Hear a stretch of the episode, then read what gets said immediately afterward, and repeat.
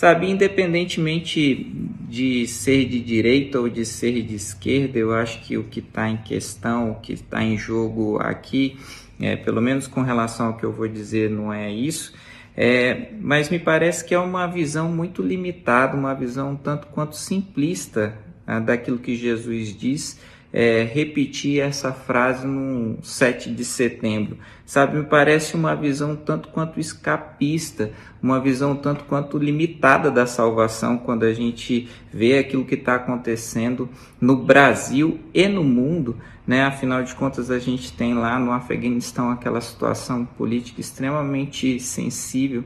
A gente vê na Síria uma guerra civil que se arrasta já tantos anos e a gente pega as palavras de Jesus, tira é, do contexto próprio ali, falar ah, o meu reino não é desse mundo, é como se a gente falasse aqui, assim, ah, já que o, o reino de Jesus não é desse mundo, que esse mundo se dane, que esse mundo então se resolva por si só, a minha participação, aquilo que eu posso fazer não é aqui, essa batalha não me pertence. Sabe, as decisões políticas da direita ou da esquerda hoje em dia, no Brasil e no mundo, elas não se limitam mais àquilo que a gente faz ou deixa de fazer. Eu não sei se você já percebeu isso.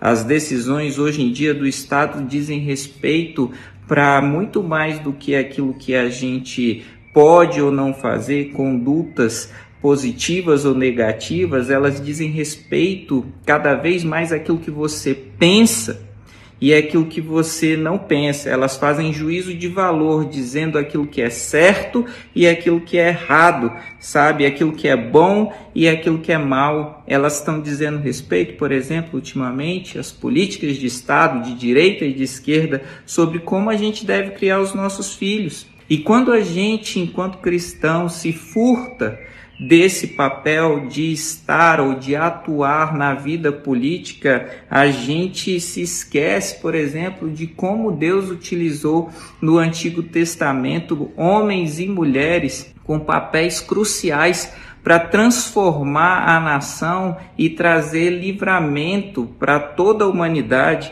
Foi o caso, por exemplo, de José do Egito, que todo mundo gosta de repetir a história dele. É, a forma como Deus utilizou José foi através do governo do Egito. A forma como Deus utilizou Daniel e os seus amigos também foi através das estruturas do Estado.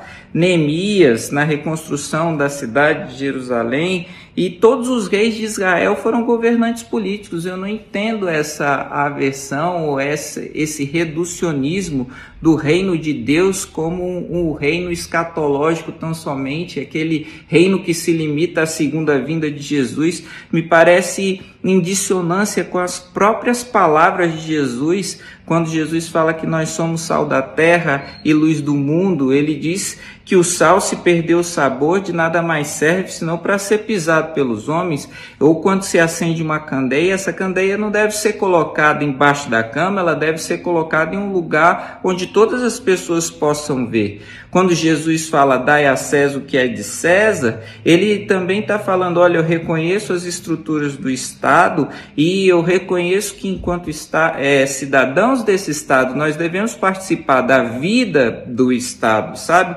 Através das estruturas do Estado, se você parar para pensar um pouquinho, foi que Jesus promoveu ou difundiu o reino de Deus. Ele pregava nas sinagogas e ele pregava no templo também. Israel, enquanto um Estado teocrático, essas eram as estruturas do Estado, essas eram as estruturas políticas no tempo de Jesus. Sabe, nós somos embaixadores do rei, embaixadores do reino de Deus e me parece que o nosso papel é trazer esperança para o mundo e trazer esperança para o mundo não se furtando do nosso papel enquanto cidadãos. A gente não pode abandonar o mundo porque as coisas estão difíceis demais, a gente não pode tomar partido ou deixar de tomar partido é, com relação àquilo que o reino de Deus é ou com relação àquilo que Jesus diz, com medo de nos comprometermos, sabe? Nós temos que nos posicionar sim é, não direita, não esquerda, é, mas também não limitar a nossa atuação às quatro paredes da igreja. Daqui a pouco vai ser complicado, inclusive, nos posicionarmos